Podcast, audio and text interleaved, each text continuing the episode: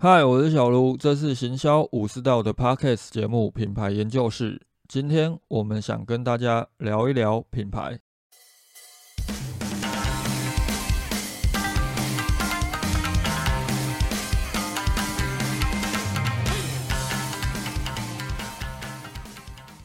这一集继续来把品牌定位五十个问题当中的品牌沟通这部分，最后三题把它录完。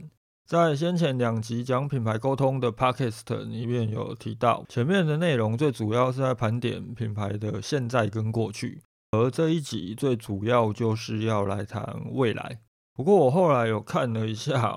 有一题漏网之鱼，其实也是在谈品牌的过去，应该是要放在上一集来做讨论。不过因为现在每一集如果要讲三题的话，时间可能会有点过长。就现在我这样录下来，每一集大概都十五到二十分钟，甚至可能要到二十几分钟。或许已经有一些人觉得过长，听不完了。简单说明一下，今天这一集要跟大家聊的内容，大概就是谈品牌愿景。我在课堂上谈品牌愿景的时候，通常都会以下列的方式做解释：品牌愿景其实就很像是一间房子的地基，你的房子要有多高，就必须要挖多深的地基。如果说其实就是一间了不起三楼半的透天，需要浪费大把的成本去挖一个像台北一零一这么深的地基吗？或许对很多的人来讲，品牌愿景只是一个空想，不会像盖房子一样，真的要去挖一个地基，要去花费这相对的成本。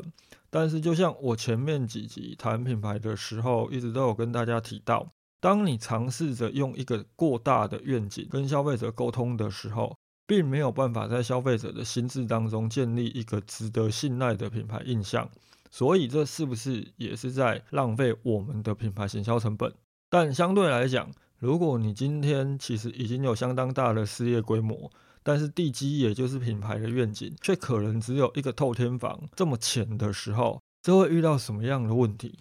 当基础不够稳固，房子自然随时都可能会有倒塌的危险。在安定的时候没有太大的问题，但是当有地震发生的时候，倒塌的几率就会很高。这种情况就很像是在整体市场情况大好的基础下，也不会有太多的风险。但是当黑天鹅出现的时候，你的企业可能就会立刻摇摇欲坠。为什么会有这样的情况？最主要就是因为品牌愿景。虽然我们可能在品牌故事，又或者是广告这类的品牌行销媒介进行曝光。但我个人其实是把品牌愿景放在内部沟通这个环节，外部沟通的部分则是跟品牌愿景有相对关联性的品牌承诺。因此，品牌愿景最主要目的其实是让你的员工以及所有的合作单位、供应商都能够了解你是一个什么样的公司，你打算往什么样的方向走，让他们清楚的知道自己在一家什么样的公司工作，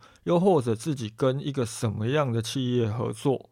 当然，这跟产业别会有比较大的关联性。如果你是 B to C 的企业，一般消费者大多数在面对陌生品牌的时候，还是会比较关注你的产品可以为他们解决什么问题，能够为他们带来什么样的价值。但是如果是 B to B 企业，或许企业在寻找供应商，又或者是合作客户的时候，他们会比较重视这一家公司的品牌愿景。一方面是因为在 ESG 这样的风气越来越兴盛的市场背景下。跟好的企业合作，对于自己的品牌来讲也有加分的效果。另一方面，则是因为当一家企业有相当完善且确实进行的品牌愿景，也代表这一家公司它对于自己的品牌永续是重视的。双方在合作方面比较不会有问题发生。这其实也是我们经营品牌最主要目的，因为我们必须要让一个陌生的顾客，又或者是合作厂商、供应商。知道我们对于企业经营极为重视，不会因为一些不必要的利益而去做一些可能会砸掉招牌的行为。所以，品牌愿景或许未必会跟你的营业额有直接的关系，但却是一个品牌有没有办法成立相当核心关键。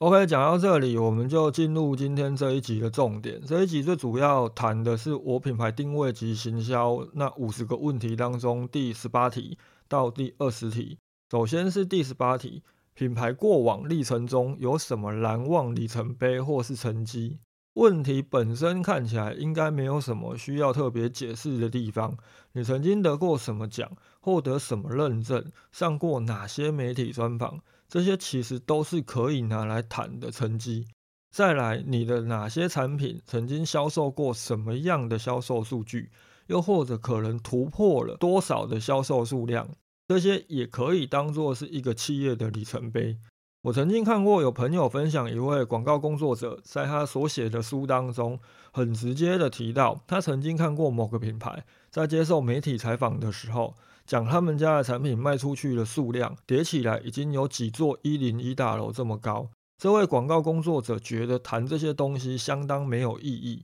原因是因为这只是在表现企业的产品卖得非常好，但是这跟消费者之间没有任何的情感交流产生。或许，如果单看一家企业的产品卖得很好，并没有办法表现出情感的价值。但是从销售的角度来看，销售成绩其实对于消费者来讲，能够传递一种信任。这就是我们在谈行为经济学的时候，都一定会去提到的从众效应。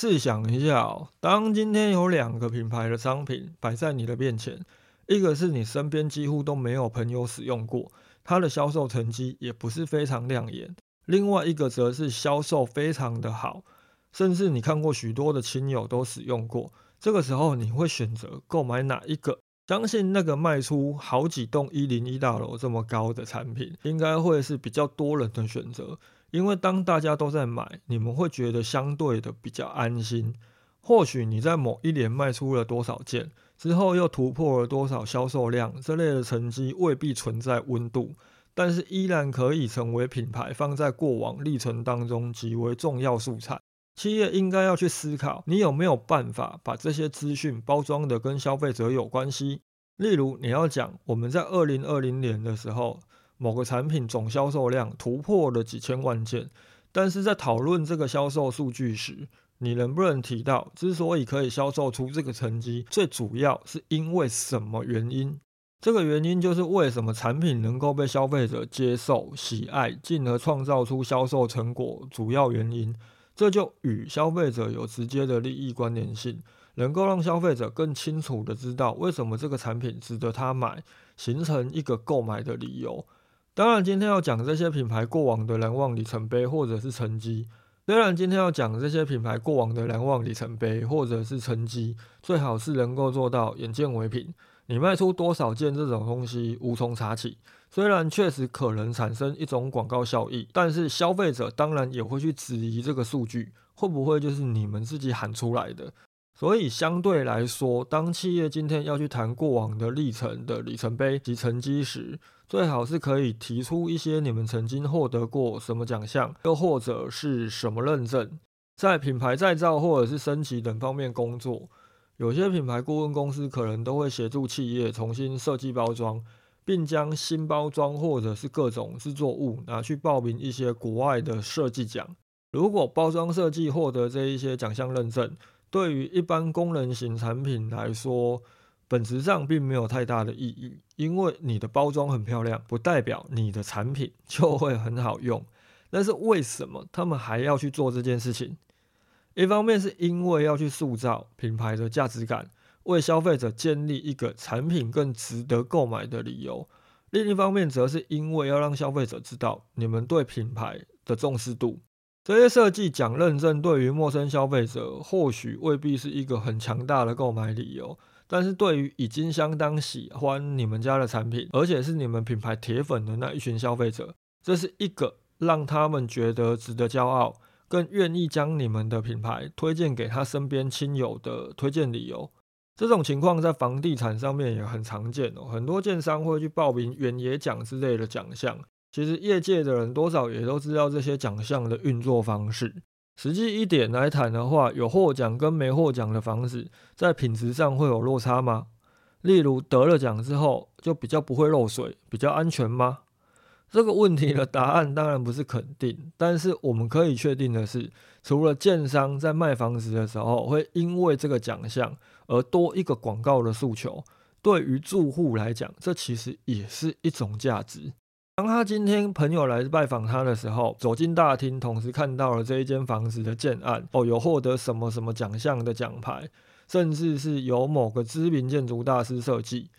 屋主的面子他会比较挂得住。所以，当今天你们的品牌有打算要以送礼，又或者是礼品市场作为目标，你们曾经获得什么奖项，就是一个加分。即便这个奖项是跟产品没有直接关系的包装设计奖。它还是相当的重要。盘点这一些品牌里程碑或销售成绩，即便是谈你们在某一年增设了什么设备，在某一年建立了什么厂房，在某一年做了哪些事情，其实也是在告诉消费者，你们的品牌从无到有，走到今天，总共做了哪些事情，建立了哪些优势。而关键是有没有办法在讨论这些内容的时候。将它跟消费者可获得的利益阐述清楚，也就是理清这些里程碑成绩跟产品间的关联性。如果能够做到这一点，那么这些看起来没有什么感情的销售数据，又或者是你们花钱的记录，它都可以成为打动消费者、诱发他们购买的诱因。接下来两题其实可以把它视为是同一个问题。我将品牌定位的问题扩充到五十题之后，有设计一些题目是可以当做相互对照审视用的。这两题本身就有这样的特性存在。首先，第十九题是品牌三年、五年、十年后目标为何？第二十题则是如果你的品牌可以完成任何事情，你目前最想做的是什么？这两个问题基本上都可以把它视为是品牌的发展愿景。而第二十题等同于是第十九题的十年后，甚至是更长远的目标延伸。前面有提到品牌愿景，对我来说，它其实是一个内部沟通用的语言，可以让员工知道我们是一家什么样的公司，老板准备把这家公司带到什么方向。所以，企业创办人明确的让员工知道这一家公司的品牌愿景。对员工来讲，他们也会更清楚的知道自己应该做好哪些准备。当然，这前提是你的员工真的很在意你这家公司的话。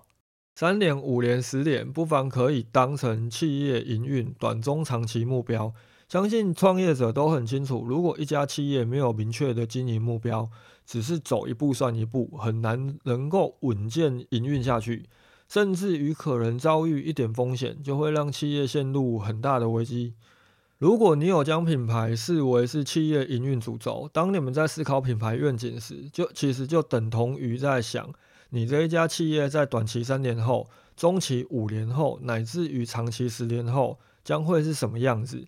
又或者你准备在短、中、长期这三个阶段达成什么目标？这个短、中、长期目标究竟要设立多久？可以由你们自己来决定，但基本来说，五年是我在审视一个品牌定位是否还堪用的基础。通常我们在为企业设定完一个品牌定位之后，我们会以五年的时间来做审视，而这五年又可以分成三个阶段。第一个阶段，也就是品牌定位完成后的头一年，这一个阶段基本上都是针对品牌定位进行市场沟通，特别是针对既有的消费者。我们要让他们能够清楚的记住这个定位，你未必要直接投入预算进行品牌定位推广，但是必须要在所有的广告当中，即便是产品的销售广告，都要让这个定位产生曝光。如果你想把品牌定位做得更细腻一点，也可以将定位再拉出一个前期沟通的形式，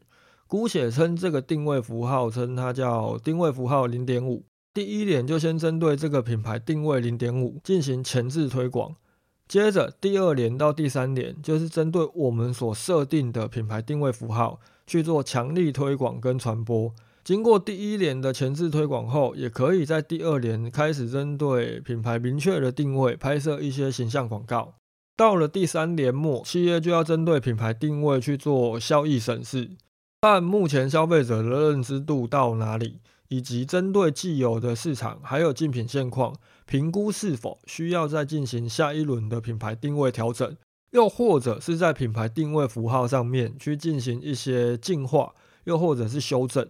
如果有调整品牌定位符号的需求，第四年及第五年可能就要慢慢去引导向新的品牌定位，做到两个定位之间可以完美的衔接。但如果企业没有打算要调整或去修正既有的品牌定位，第四年跟第五年也是持续传播品牌定位，深化消费者印象。后续再来评估品牌是否有需要进行重新定位，或者是品牌升级、品牌再造的这些需要。三年后、五年后的目标相当明确，就是在建立是否有落实品牌定位，又要将这个品牌定位落实在行销推广上到什么程度，让多少消费者认知到原来你们就是这样的一个品牌。那么第十点到底又应该如何去设定目标？这就是我们在第二十题要思考的问题。假设今天你可以做到任何的事情的时候，你最想做的是什么？在后续的品牌定位大灾问这个主题的 podcast 节目中，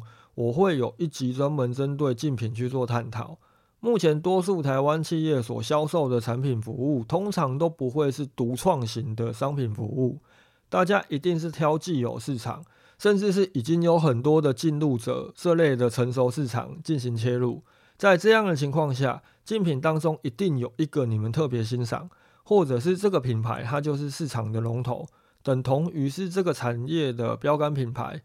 它的所作所为很有可能就是你们前进的目标，或者是你们就是以它为假想敌。在这样的情况下，当你们以这家企业为假想敌。那么，当你目前可以完成任何事情，不需要去考量资金等任何因素的情况下，你们当然就是会希望能够立刻变得跟这一家企业一样。例如，你经营的如果是通路品牌，台湾目前通路的龙头，以超商来讲，当然就是 Seven Eleven；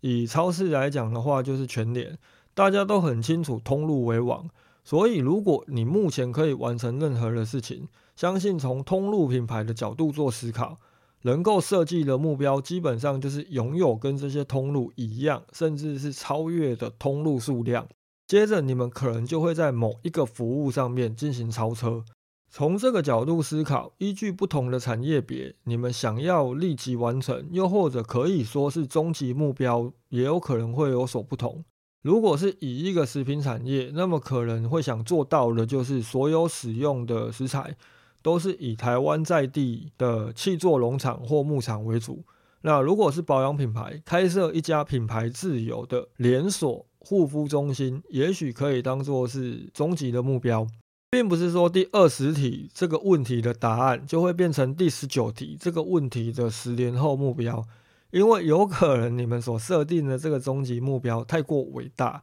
花十年的时间也没有办法完成。但是当你们能够回答出第二十题，而且有一个很鲜明想要完成的方向跟目标时，回头去想，当这个目标要在十年就必须要达成，那么在第三年、第五年、第七年又必须要设定什么样的阶段目标？通常要达成这个终极目标，势必就会牵涉很多的因素，例如必须要有一定的人力，而且这些人他不单单只是有就好，还必须要具备某些指人要求，其中更包含了扩增方面目标。你们想要去扩张通路，又或者是扩张产品服务，都需要资金。那么当你十年后希望达成这件事情，它需要多少资金？你怎么在三年、五年、七年的时候取得这一些资金，或完成某些阶段性的任务？这边不谈募资哦。如果从自身的角度来做思考，在这个阶段的每一年营业额跟获利就一定要达到一个水平。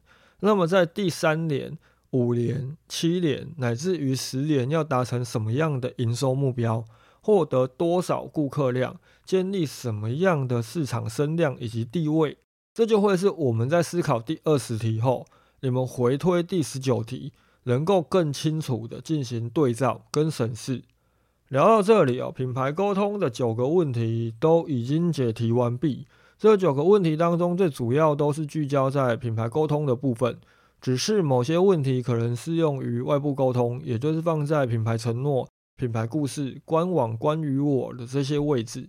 而针对内部沟通部分，像品牌愿景，比起说给消费者听，有些时候更需要让员工知道，放置位置可能就会是企业员工手册，又或者是某些对员工培训比较讲究的公司，可能会设置一个内部平台，让每个新进员工在受训时都能够接收到这些资讯。如果你是从这一集才开始听这个节目，品牌沟通这部分前面的两集，你们可以回头去听 EP 五十六跟 EP 五十九，整体下来会对于整个品牌沟通现况如何进行自我审视会相当的清楚。